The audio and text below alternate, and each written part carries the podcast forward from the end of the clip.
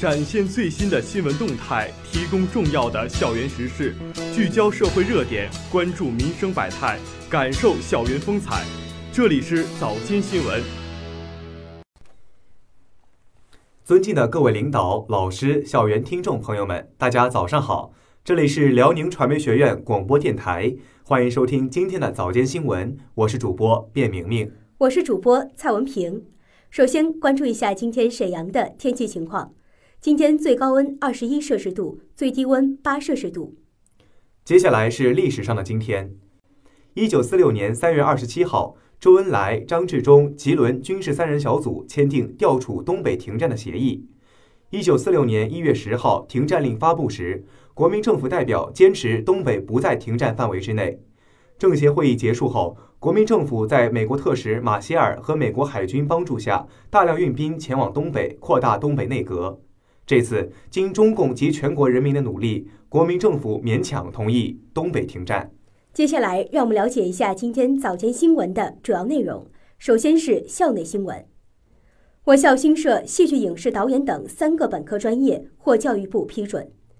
二零一八年三月二十一号，教育部印发《教育部关于公布二零一七年度普通高等学校本科专业备案和审批结果的通知》。公布二零一七年度普通高等学校本科专业备案和审批结果，我校二零一七年度申报的戏剧影视导演、戏剧影视文学和书法学三个本科专业通过审核，正式被批准设置，将于二零一八年正式招生。自二零一四年升本以来，我校积极加快应用型高校建设步伐，紧密围绕传媒艺术产业设置专业，逐步构建科学合理的专业结构。学校高度重视本科专业申报工作，在行业调研的基础上，邀请校内外行业企业专家，针对专业增设的可行性和必要性开展充分论证，确保人才培养目标符合行业需求，为学生就业奠定基础。以下将为您介绍三个新增本科专业的基本信息：戏剧影视导演专业。戏剧影视导演专业旨在培养具有较深厚的人文素养、艺术素养，掌握扎实的戏剧、影视艺术创作和理论等专业知识，具备戏剧影视导演创作、研究、编辑、组织等实际业务能力的应用型、创新型人才。主要就业方向为影视传媒公司、影视制作公司、电视台、电影制片厂、剧院、演艺机构等。主要课程设置有。表演基础训练、导演元素练习、导演片段练习、多幕剧创作、编剧理论与技巧、影视导演基础、宣传片创作、舞台导演元素、化妆造型等。戏剧影视文学专业，戏剧影视文学旨在培养具有扎实的戏剧影视文学基础知识、理论，具有较高人文素养和艺术素养，具备戏剧、电影视文学创作、策划、研究、鉴赏和评价能力的应用型、创新型人才。主要的就业方向为企事业宣教部门、影视传媒公司、影视制作公司、文化创意机构等。主要课程设置有中国戏剧史、外国戏剧史、电影发展史、戏剧学概论、戏曲概论、中国文学、外国文学、中国古代汉语、基础写作、编剧概论、中外经典剧作导读、话剧影视剧本写作、戏曲文学剧本写作等。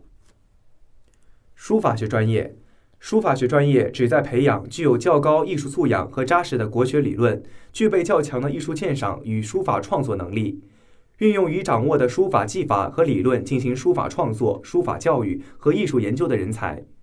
主要就业方向为在各级学校、教育机构、新闻机构、出版部门、企业社区、文管部门等领域从事书法研究、创作、教学等工作。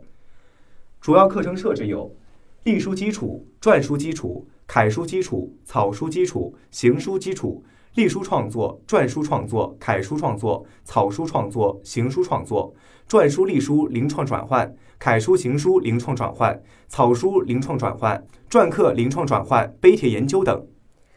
本次三个新增本科专业获批，对优化辽宁传媒学院专业布局、构建科学合理的本科专业结构体系起到了重要作用。学校将依据教育部和省教育厅相关要求，高度重视新专业的建设，统筹优质教学资源，认真做好教学准备和招生工作，全力保障新办专业人才培养质量。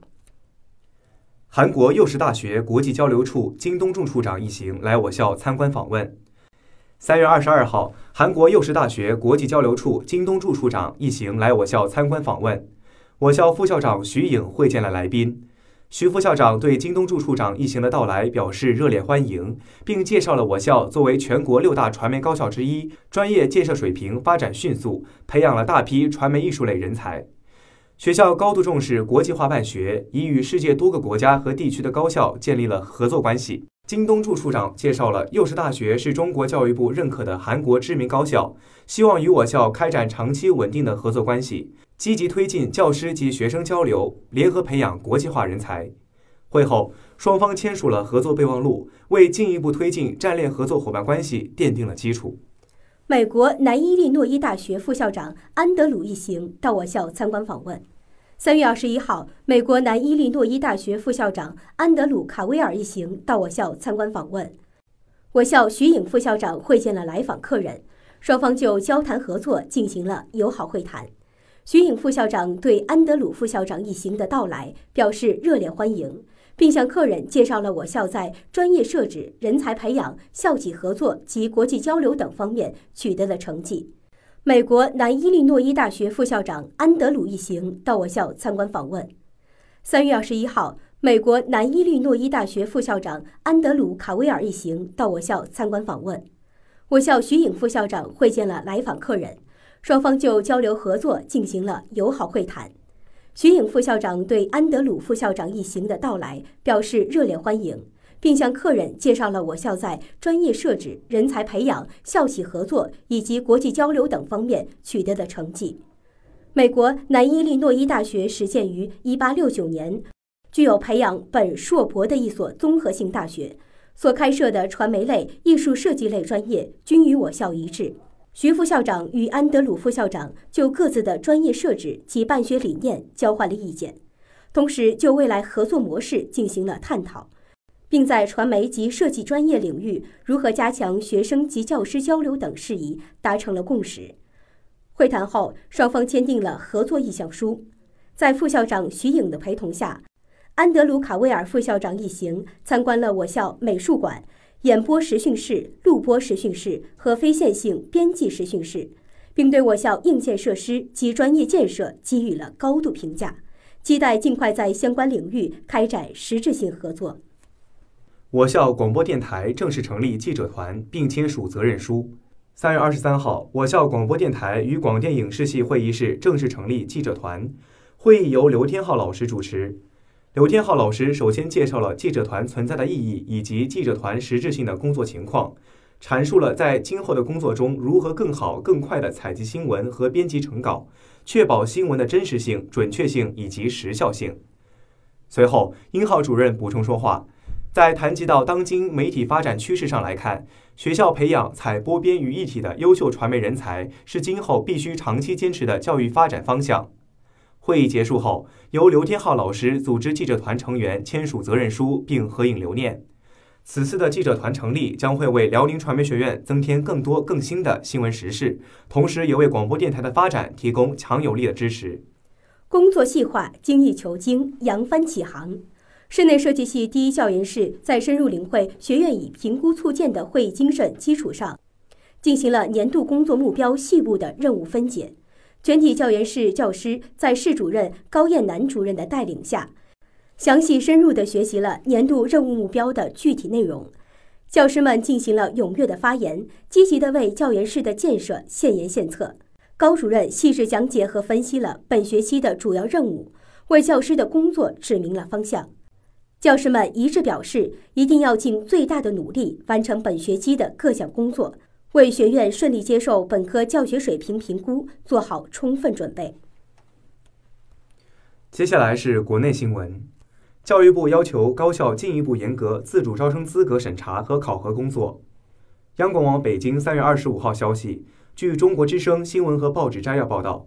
针对有中介机构打着包通过、提供所谓专利论文等名义干扰正常高校自主招生秩序现象，教育部专门下发文件，要求高校进一步严格自主招生资格审查和考核工作。针对今年高校自主招生，教育部提出了严格报名条件、严格材料审查、严格学校考核、严格监督制约、严格惩处造假等五严格工作要求。高校自主招生是国家教育考试的组成部分，将会同有关部门严厉打击各种与自主招生挂钩的诈骗和弄虚作假行为，进一步净化高校考试招生环境，维护教育公平。教育部明确，在报名阶段查实弄虚作假的，取消考试自主招生报考资格，同时取消当年高考报名资格；在入学前查实的，取消入学资格；入学后查实的，取消其录取资格或者学籍。对于学校、单位和个人在自主招生中徇私舞弊或者协助考生弄虚作假的，将严肃追责问责，绝不姑息；涉嫌犯罪的，依法移送司法机关处理。